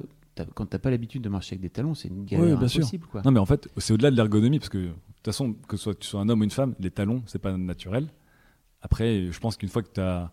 Je me rappelle de la rédactrice en chef de GQ qui marchait avec des loups-boutins de 15 tous les jours au boulot, tous les jours. Et elle avait un corps, en fait, elle a dit Mais je suis 100% habitué à marcher en talons. Mhm. C'est limite si j'ai pas les tendons qui ont mal si je suis sur des chaussures plates. Mais c'est Je pense normal que n'importe qui s'habitue au bout d'un tendons moment. raccourcissent quand tu, Ouais. quand tu passes euh, bah, la majorité de ton temps euh, sur des talons. Ça Complètement. te, ça te change vraiment les Il n'y a pas d'inégalité là-dessus. C'est que n'importe quel corps qui, qui, qui bosse en talons, qui marche en talons toute la journée, va s'y faire. Donc, En à fait, quel moment, euh, tu vois, à quel moment ça devient épidermique que tu une sensation de, de, de rejet Est-ce que tu penses qu'elle rejetait le concept de mec en talons hypothétique ou de son mec en talons les, les deux. Les deux. Déjà les mecs, les mecs toi, en talons. Elle dit euh, non, mais à un moment stop, euh, parce que pour elle, ça ne peut être qu'une provocation vers les femmes. En fait, c'était ça son Ah. argument. C'était que des, ça pouvait être que des trolls. Ah. Et en deux, si c'est son mec à elle, elle dit il y, a un- il y a un truc qui cloche quoi. C'est comme si, euh, c'est comme si euh, du jour au lendemain, ton mec, il, je sais pas, il, t'es fan de sa barbe et il sera. Enfin, il y a un truc qui était vraiment chez elle qui était euh, épidermique quoi. C'était, c'était pas possible. Et on a eu beaucoup de discussions là-dessus sur le maquillage. Moi, j'achète beaucoup de pièces de femmes que je trouve très belles. Donc notamment des grands sweatshirts amp, des hauts, des trucs que je porte et que justement je mixe avec des pièces d'hommes euh, très classiques. Mais ça, c'était des discussions qui étaient difficiles à chaque fois parce que il y avait un côté euh, qu'est-ce que tu viens foutre là en fait euh, pour- Enfin, Mais si tu viens chercher là, c'est que territoire. ouais, si tu viens chercher là, c'est pas parce que t'en as envie. Pour toi, c'est que t'en as envie pour prouver quelque chose à un moment quoi. Mais euh, mais il y avait vraiment cette discussion qui, qui était qui était dure.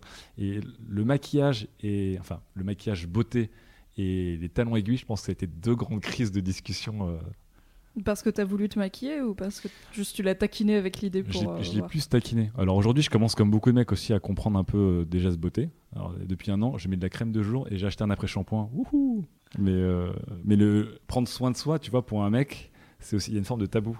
Donc tu le vois, euh, les, les produits de beauté euh, font 20 millions de, de, de périphrases et de métaphores pour dire bah sois, sois bonne quoi. Tu vois, à un moment, euh, t'as- t'as pas envie d'avoir des cernes ou t'as envie d'avoir un moindre t'as envie d'avoir un meilleur teint. Ça peut pas s'appeler euh, geste de beauté ou fond, fond de teint, etc. C'est euh, Non, c'est Tonus, hydratation santé. protéinée. bah oui, protection. Est-ce que tu achètes des produits pour hommes qui sentent bon le muscle Euh, ou est-ce que tu pioches un peu partout? Mon premier produit de beauté, c'est un produit de beauté pour homme. C'est un pote qui m'a offert un. Pour mes 18 ans, je me rappelle, c'était un tour chez euh, Nickel, qui était à l'époque une marque de produits de beauté pour hommes, mais aussi un salon de, un salon de beauté et de massage. Mais c'était vraiment. C'était les tubes, c'était aluminium et bleu roi, Mm. avec des trucs euh, lendemain de soirée. Enfin, tu vois, c'était encore une fois, c'était de la périphrase. et puis, donc c'était le premier truc que j'ai eu. Et après, non, j'utilisais rien. Et aujourd'hui, euh, enfin là, j'étais m'acheter un stick à lèvres. J'ai pas demandé un stick à lèvres pour homme. quoi. J'ai dit, je veux le baume qui hydrate le plus les lèvres. Je m'en foutais de savoir. euh, Genre ta crème de jour et ton shampoing et tout ça parce qu'il y a des shampoings pour hommes qui ouais. généralement font shampoing, gel douche, euh, crème pour les pieds, tout. Ah, genre, ça pue, ça pue la mort. ça pue de ouf. C'est les fameux Adidas 4 en 1 là. Ah là, quand je vais à la natation avec des potes et qui prennent leur douche, ça double les sanitaires. Tu peux te laver euh, le prépuce, les cheveux, l'intérieur des oreilles parce que ça fait absolument tout. Ça double la mort. Ça fait rien bien en plus. Hein. C'est pas, Oh là là, tu, bon te sens- tu ressors, tu te sens tellement mal. Non, non, j'achète des shampoings et toujours avec des femmes avec des grands cheveux soyeux. Il y a marqué euh, Bah oui. Silky smooth. nourri. euh, Non, j'ai acheté un truc Botanix parce qu'il y avait marqué genre un sans silicone, bio, machin. Donc euh, voilà, j'ai acheté ce truc-là. C'est En bien gros, le marketing, ça marche sur tout le monde. complètement, ouais, complètement. Mais je m'en je m'en fous euh, de savoir quand je vais dans une parapharmacie si je vais acheter un. Mm. Enfin bon, Mais là, t'as dépassé ce truc-là. euh, je m'en fous. Depuis un petit moment. quoi. Bon, la crème de jour, c'est surtout que j'ai j'ai acheté, acheté trop de lait hydratant après soleil cet été, donc euh, j'ai une sorte de peau, c'est un jerrycan. donc j'utilise comme crème de jour, mais ça va pas plus grand. Si t'as pas besoin de crème de jour, t'es asiatique aussi, tu, tu vieillis pas quoi. Et ben ouais, mais du coup, depuis que je mets de la crème de jour, je me dis, eh ben en fait, ça fait pas mal de bien en fait de s'hydrater un peu la gueule. euh, C'est très bien l'hydratation. Je suis d'accord. Toujours Parce qu'avant, je me Toujours réveillais, s'hydrater. euh, tu vois, avec des, des pans entiers de peau fissurée. Je me dis, oh, c'est normal, tu vois, il fait un peu froid. Alors, si Euh, vous avez ça, achetez une crème de jour. si votre visage tombe le matin, achetez de l'hydratation. C'est très important. Mais Mais c'est en un tout truc cas- de bonne femme, quoi, tu vois. Quand Oui, t'es un bah bonhomme, tu, tu mets pas de la crème sur la Au gueule. moins, Mais genre il y avait, y un peu de ça. Bien sûr qu'il y a un Il peu y a un peu de ça, genre, ah, prendre soin de moi, j'avais une sorte d'image d'épinal de. Je sais plus quel pub où t'as une femme qui a la jambe en point sur sa baignoire et qui passe une crème sur les tibias, un truc, euh, tu vois, pour moi, c'est ça, Jess Beauté. Et donc, c'était c'était pas. J'avais rien contre, encore une fois, il n'y a pas de souci, mais en même temps, je tiltais pas du tout, quoi. Tu vois, c'était genre, bah Oui, c'est très bien, mais toi, euh, ouais, c'est pas pour moi. Je suis pas contre si un jour je le fais, mais. Voilà quoi. Le geste beauté, c'est pareil, c'est un truc qui est, qui est pas du tout dans notre domaine. euh, enfin, on n'a pas été éduqué comme ça, c'est sûr. Et euh, il faut, il faut lancer une chaîne YouTube. Ouais. Il, y a- il doit y avoir des YouTube. Enfin, le problème, c'est que la plupart des youtubeurs beauté que je vois, ils font toujours des trucs très spectaculaires. Ouais, c'est ça. Vraiment des trucs genre Il y en a transformation quelques-uns totale de maintenant qui visage. font des trucs euh, discrets, enfin de tous les jours, du... qui font Ouais. juste le teint. Ouais. Et euh, moi j'aime bien, j'avais fait, un... j'avais fait un papier sur le maquillage pour hommes, donc Ouais. euh, j'avais beaucoup cherché. Et euh, j'étais tombée sur plein de vidéos de comment faire le teint sans niquer ta barbe, sans euh, que ça fasse chelou avec ta barbe, parce qu'en fait, Bah oui. tu ne peux, si tu regardes des youtubeuses, a priori, elles ne vont pas aborder le sujet. J'avais trouvé ça passionnant. Donc je t'enverrai des. Vrai des problème d'homme moderne. Peut-être tu peux te raser la barbe aussi. Oui, mais si tu veux les deux, tu vois, si tu veux avoir ne- le ne pas en frais avoir. et ta barbe, Ou ne pas en avoir. ne pas pouvoir en avoir. Une pote en avoir, Ouais. effectivement. Je me suis rendu compte, en tout cas euh, dans ma construction de mec, qu'il y avait quand même plein de territoires qui m'étaient interdits. Enfin, Mm. C'était c'était étrange à dire, mais euh, donc notamment sur le look, parce que j'ai toujours été très branché euh, mode. Je me suis rendu compte que de beaucoup de choses, nous- enfin il y avait- il y avait un vrai ghetto qui existait aussi. Moi, je sais euh, effectivement dès, que- dès que j'attaque ce genre de discussion, qu'on me dit où t'as acheté ton sweatshirt, je fais bah, c'est une marque de meuf que j'adore. Il y a un vrai malaise qui s'installe. Bon, c'est pas un malaise qui est grave, mais en fait tout de suite la discussion est dans une impasse. Tu sens que les personnes ne veulent pas continuer le, Elle la s'imagine- enfin, discussion. euh, si, la personne qui demande c'est un mec, d'un coup, il s'imagine pas l'acheter quoi.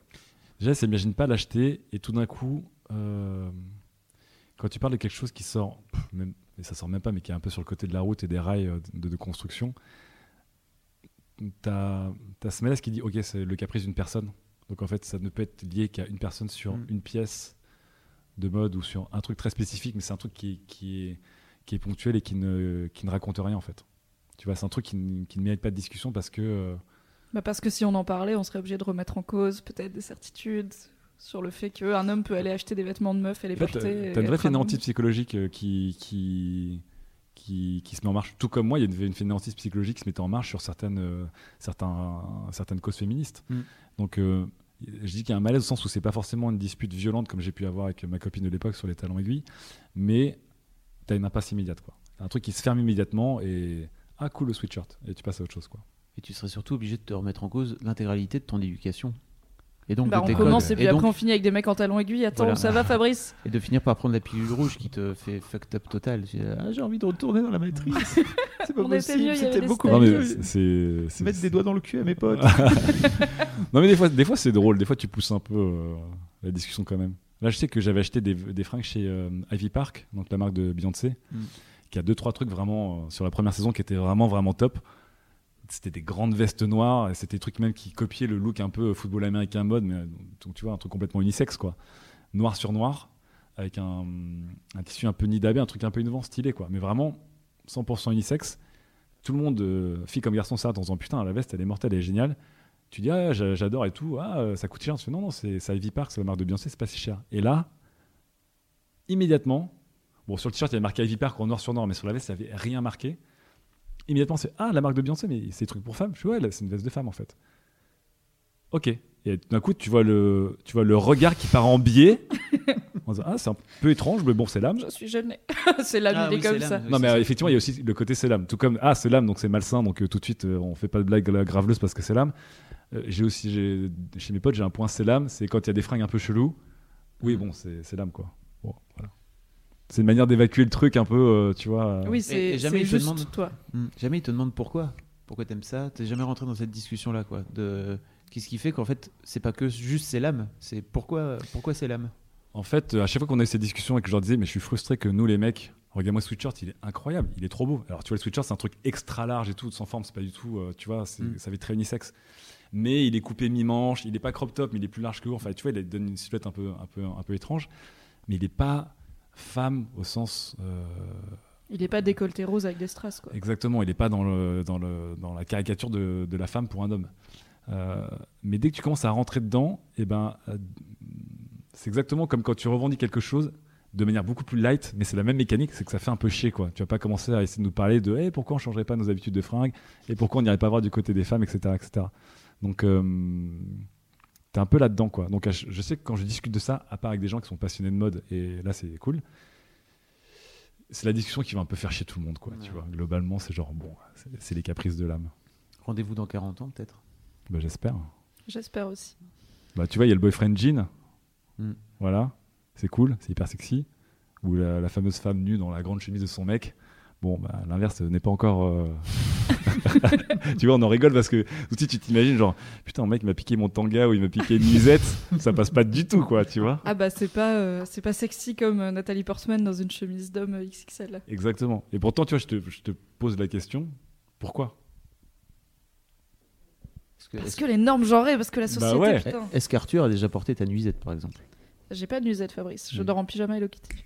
Ah, Et Arthur, je lui prête quand il n'a plus son caleçon de pyjama car il est au. Mais Voilà. t'imagines, euh, t'imagines donc Nathalie Portman euh, dans la chemise d'Ashton Kutcher euh, trop grande. Bon, voilà, moi je, je suis à 300%. T'imagines Tom Hardy dans la nuisette de quelqu'un d'autre qui sort au naturel. Tout le monde rigole. Oui. Tout le monde rigole. Et, tu, et si tu vas au fond du problème, tu te dis mais pourquoi je rigole?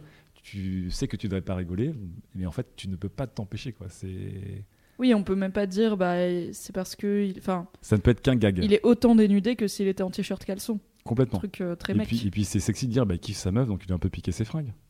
Mais tu peux pas faire le truc miroir quoi. C'est impossible. Même moi qui suis le premier des trois encore une fois et qui et qui euh, et qui euh, et qui me dispute sur les talons aigus etc. Même moi je sais que à l'intérieur je suis pas encore enfin j'ai pas l'éducation qui me permet d'accepter ça quoi. Je peux pas me dire que Tom Hardy en nuisette euh, c'est méga hot. Ça viendra. Dans 40 ans, Tom Hardy en nuisette dans The Boys Club pour parler de ses chiens. On relance sur Tom Hardy s'il nous écoute. Voilà. Je voulais savoir comment ça se passait dans ton boulot parce que du coup, euh, tu passes dans le domaine de- du gaming, Ouais. qui est un domaine traditionnellement plutôt masculin. Complètement. Euh, comment comment tu comment as trouvé ta place là-dedans?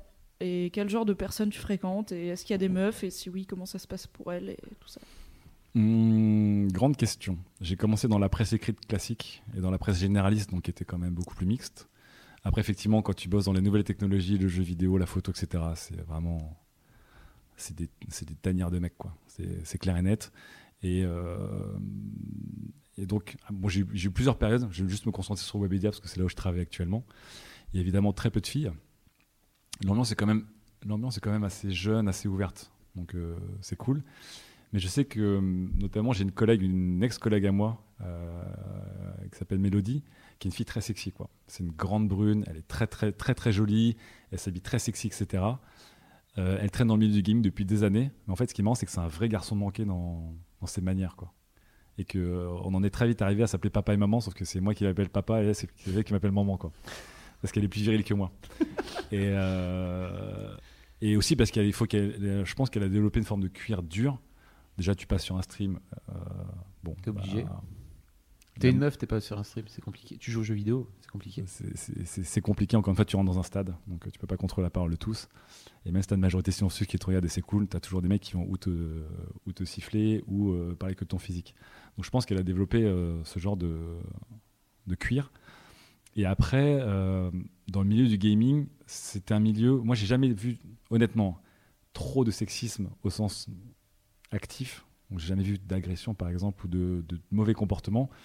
Mais c'est un milieu où, moi, pendant des années, j'étais journaliste, j'étais qu'avec des mecs et tous les attachés de presse, c'était que des femmes. Il y avait très peu, très très peu euh, d'attachés de presse hommes. Il y en avait quelques-uns il y en a de plus en plus. Mais globalement, les RP, c'était que des femmes. Et les journalistes, c'était que des mecs euh, de 20-30 piges en baggy. Donc euh, voilà, milieu de la photo, la même, sauf que les mecs ont 40 ans. Et sinon, c'est à peu près la même répartition.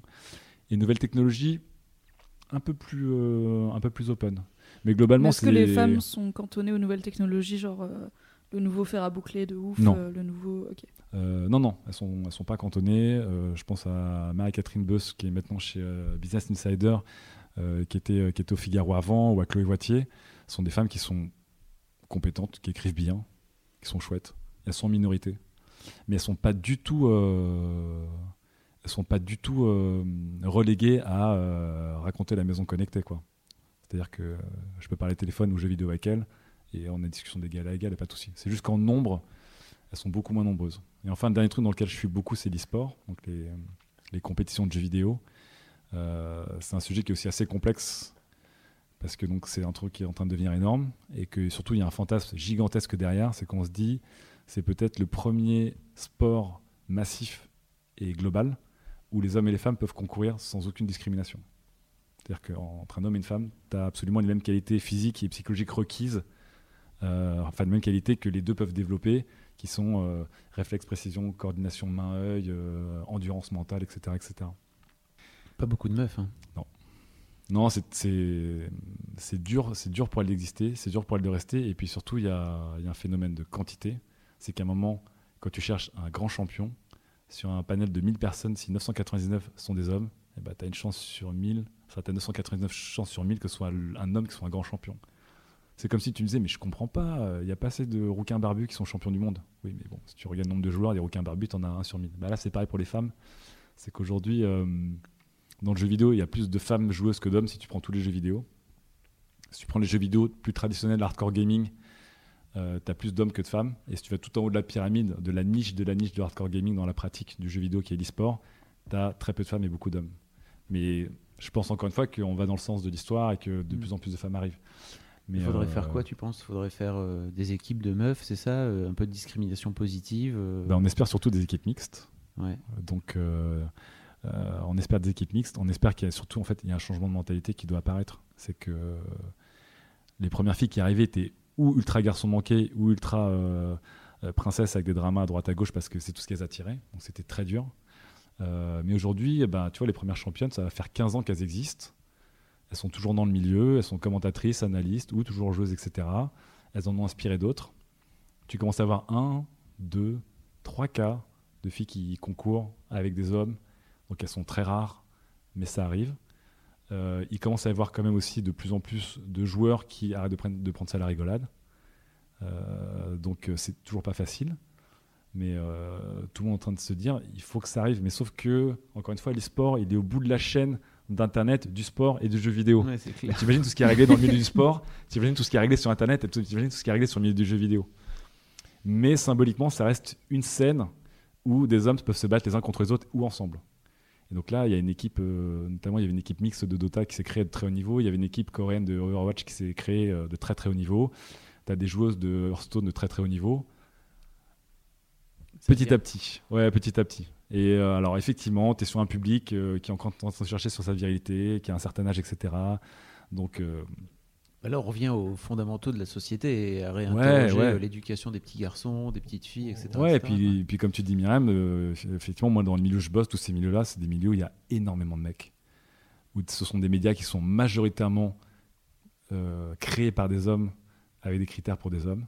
Donc c'est un truc qui est, ce sont des vrais bastions de virilité quand même. Tu vois, aujourd'hui, tu joues à un jeu vidéo, oui, tu peux toujours sortir 3-4 jeux indés comme caution pour dire ah mais regardez, il y a Edith Finch, il y a Monument Valley, c'est super.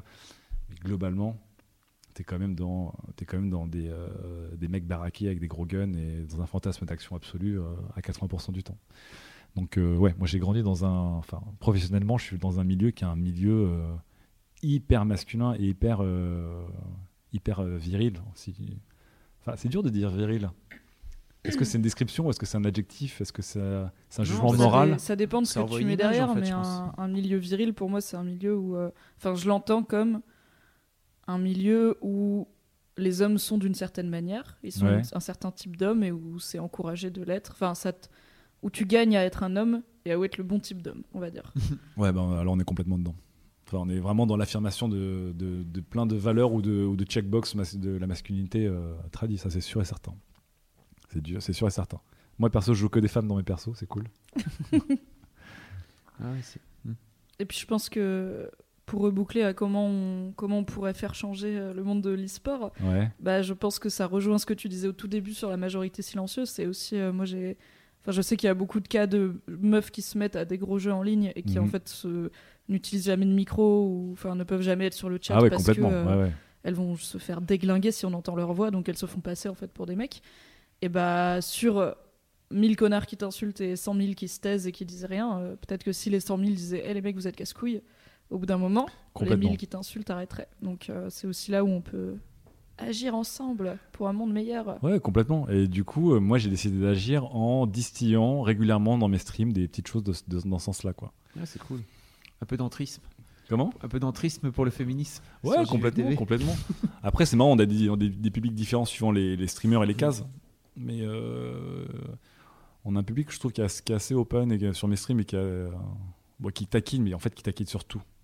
Et donc, évidemment, la question du féminisme et des SJW, c'est tellement une mine absolue Ouais. euh, à blague que de toute façon, ils vont lexiques, là-dessus. euh, Les, SJW sont l'acronyme de Social Justice Warrior, Ouais. qui est un terme parfois dérogatoire et parfois revendiqué qui désigne euh, des personnes militant pour la justice sociale, donc le féminisme, l'antiracisme, euh, l'anti-LGBT-phobie et tout ça. Excellente définition, Mimi. Merci. Mais moi, j'aime bien ce terme. Parce que justement, le côté aussi. warrior, bah, tu vois, je me dis, putain, c'est cool, quoi. C'est Ouais, très mec. mais- Oui, il y, a- il y a beaucoup de gens qui pensent que c'est qu'une insulte. En fait, il y a plein de militants et de militantes qui se revendiquent euh, Social Justice Warrior parce que en soi, c'est pas insultant. C'est pas comme féminazi où t'as nazi dedans. Quoi. Ouais. C'est- Oui, je me bats pour la justice sociale. Ouais, C'est vrai. J'aime bien aussi quand tu quand tu euh, quand tu retournes un truc euh, si ça a été créé de manière euh, de manière péjorative, je trouve ça drôle que imaginons euh, des gens s'en emparent en fait et le volent à leur créateur quoi. Dire le nom il est impec les gars, j'adopte. Merci pour le, le marketing. Merci pour le branding. Je trouve ça drôle, je trouve ça très drôle. On n'a pas, on n'a pas beaucoup parlé de tub. Comment va ta tub La, parlons de la tub. tub, j'ai promis la tub. Je ne peux pas ne pas faire la tub. Dis donc, j'ai failli oublier. Un peu parler de la tub, il, il s'est auto, il s'est fait exclure par ses potes. euh, de- On a parlé de la tub à ses Club. potes et du cul à ses potes. Ouais, c'est vrai. On n'a pas beaucoup parlé de ta tub. J'ai hâte qu'ils écoutent cette émission, ils vont me détester. Venez faire un Euh, podcast, les mecs. Venez à 18. On fera un podcast à 18. Ouais, ce serait intéressant. Euh, Comment, comment va ton rapport avec ton zizi? Euh, mon rapport avec mon zizi, euh, pareil, il change. Euh, par exemple, alors là, par contre, je pense que j'étais assez victime là-dessus, sur ce- cette partie de ma virilité, sur les fameuses blagues sur les Asiatiques. Euh, pas trop quand j'étais jeune, en fait. Je me suis jamais posé la question. Et je me rappelle que j'ai été choqué euh, à la fac, où une camarade de promo, je pense en essayant très maladroitement de me draguer, m'a dit J'arrive pas à t'imaginer avec une petite bite. Genre, tu vois, T'es la plutôt grand pour un. Asiate, t'es plutôt sportif, mais t'es un Asiate. Donc je l'ai regardé, elle a immédiatement réalisé. Donc elle a fait spalmer avec les deux mains, les deux pieds, tout ce qu'elle pouvait faire spalmer. Mais tu vois, ça, ça relevait d'un truc. Et en fait, j'ai reçu régulièrement ce genre de compliments vacherie.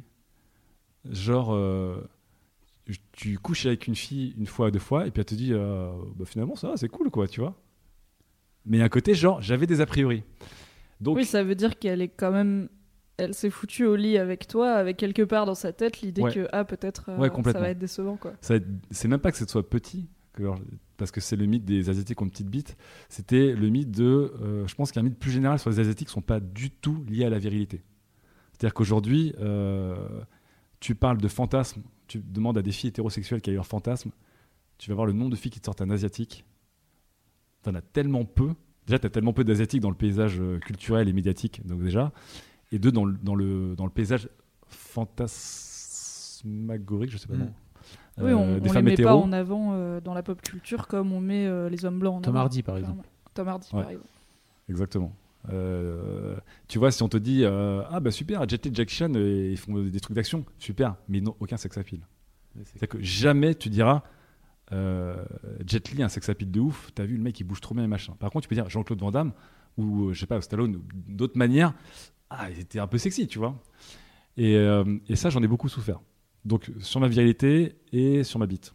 C'est qu'à un moment, je me suis au début de ma vie sexuelle, je me suis dit putain, c'est cool, je fais un bon coup. C'est-à-dire qu'en fait, j'arrive à faire l'amour, j'arrive à tenir assez, je jouis, elle jouit, on s'amuse, etc.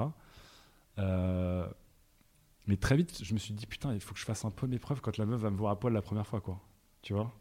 Il faut que je me dise euh, ah bah du coup, euh, bah, elle a une bite normale, c'est cool. Je pense que j'ai une bite normale, tu vois, en termes de je sais pas de taille ou de fonctionnement. Mais euh, mais il y a une partie de ma vie où ça m'a crispé un peu sexuellement où euh, il y avait une sorte de, de racisme euh, Latent. inconscient, ouais, latent Ouais, complètement, qui était euh, c'est cool pour un asiate, où ça marche bien, ou c'est plutôt de bonne taille, tu vois, c'est cool. euh. Et toujours dit sur un ton qui était censé être, euh, qui était censé être, euh, censé être positif, et, euh, et ça m'a fait chier. Est-ce que à l'inverse, t'as déjà été euh, fétichisé? Je sais que ça arrive euh, notamment aux hommes noirs. C'est le cliché des meufs qui sortent qu'avec des noirs et du coup, t'as l'impression qu'elle les voit comme des hommes noirs avant de les voir comme des personnes.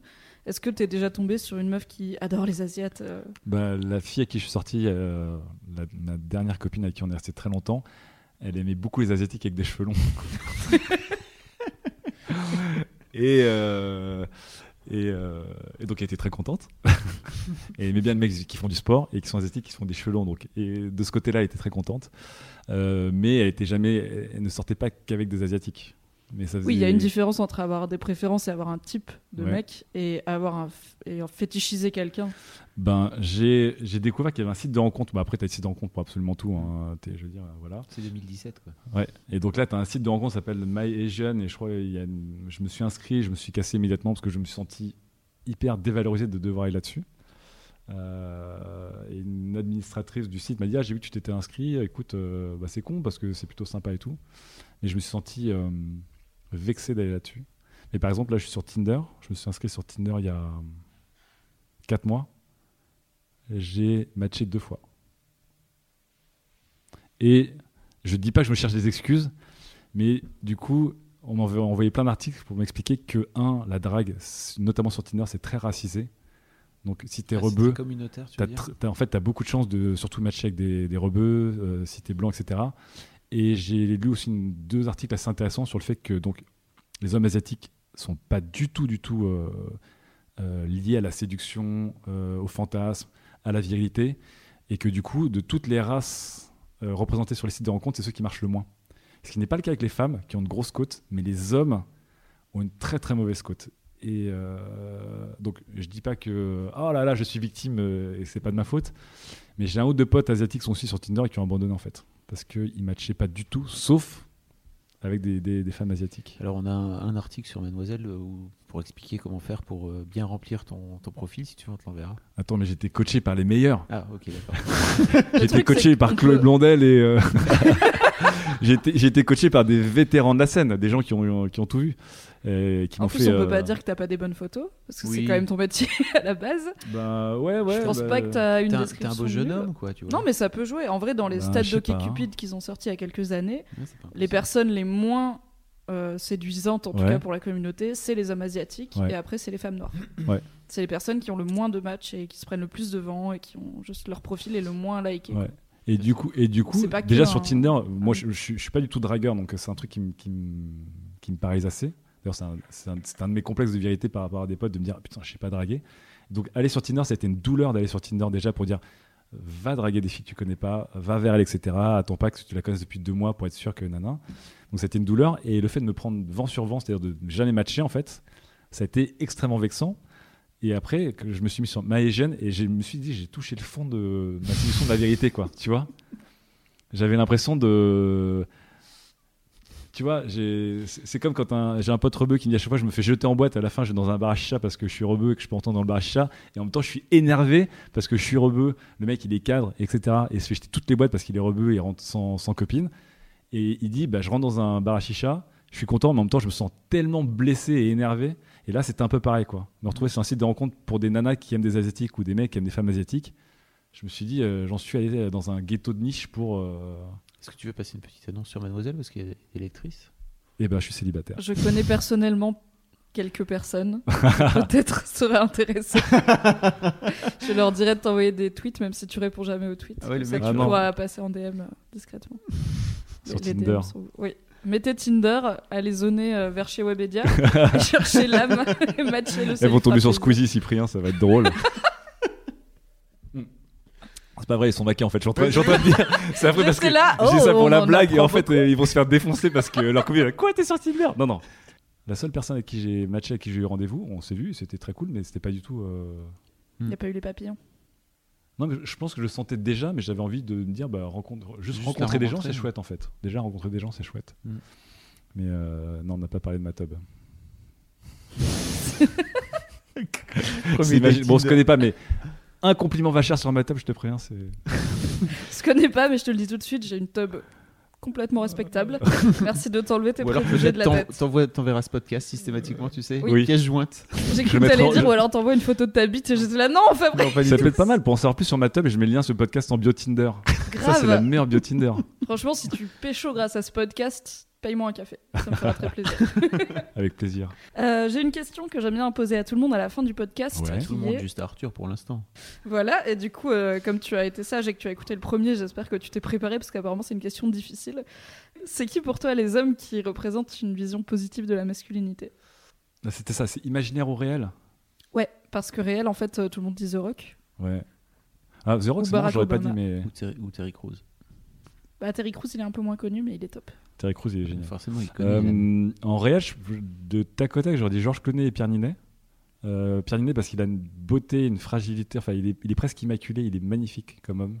Et j'ai l'impression que son identité va avec son physique. C'est un mec qui s'assume très bien, qui s'épanouit très bien, qui est vraiment, euh, qui est hyper beau et qui va pas du tout chercher dans les codes euh, habituels.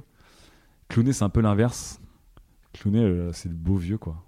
Et en même temps le beau vieux, mais qui passe son temps qui a été euh, vieux garçon euh, séducteur et tout, donc un peu le fantasme de, plein de mecs hétéros de base, dire ah bah, quand même il, s'est bien amusé, et j'ai l'impression qu'il a une sorte de sérénité avec toute ses vies, euh, et qui est très heureux d'être Monsieur Hamal aujourd'hui, Monsieur Hamal Clooney. Et dans les persos fictifs, alors c'est con à dire, mais j'ai beaucoup d'attaches pour les trois héros de GTA V, qui sont pas des mecs les plus positifs de la Terre. Donc dans GTA V, tu diriges trois héros, donc c'est Michael, Franklin et Trevor.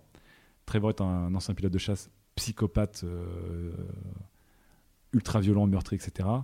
Euh, Franklin est un jeune gangster avec les dents longues, très intelligent qui veut s'en sortir. Et Michael est génial, c'est un cadra ultra riche, ancien gangster, rangé des voitures, qui a échappé à la justice, qui est avec sa famille, mais qui galère plus avec son psychologue et sa famille et ses enfants qu'avec tous les malfrats qu'il a pu faire. Et les trois mecs, en fait, racontent trois identités d'hommes qui veulent sortir de qui veulent un peu sortir de leur milieu, de leur ghetto. La manière dont ils sont écrits par Rockstar, elle est magistrale. C'est-à-dire que les mecs sont des badass ou des connards ou des meurtriers, etc. Mais il y a une tendresse autour des persos et l'interprétation des acteurs qui ont fait la mocap derrière, elle est incroyable. C'est un buddy movie avec trois badass et pourtant ça dévie complètement des codes euh, des buddy movies quoi. Et euh, les séances de psychologie du mec qui est en, qui est en midlife crisis dans, GTA, elles sont absolument incroyables quoi. Incroyable. Et il se fait insulter par ses enfants. Et à un moment, il en a marre. Il a envie de se retrouver comme un homme, un vrai, mais en fait, c'est un fragile et tout. C'est génial. Merci beaucoup, l'âme. Ça m'a Merci fait beaucoup. très plaisir. C'était te chouette de parler avec vous. C'était chouette de parler avec toi. Grave, c'était très Cool. chouette. Écoutez Studio 404, c'est un podcast de société numérique Oui. et il y a l'excellente voix de l'âme qui vous a bercé depuis une heure Ah, c'est gentil. et des super chroniques. C'est tous les mois et c'est vachement bien. C'est un podcast de et, qualité. et là, on parle de la mort en plus. Oui, le, Le alors le dernier, dernier 404 euh, sur la mort numérique Vraiment est super. super. Je pense que c'est votre meilleur.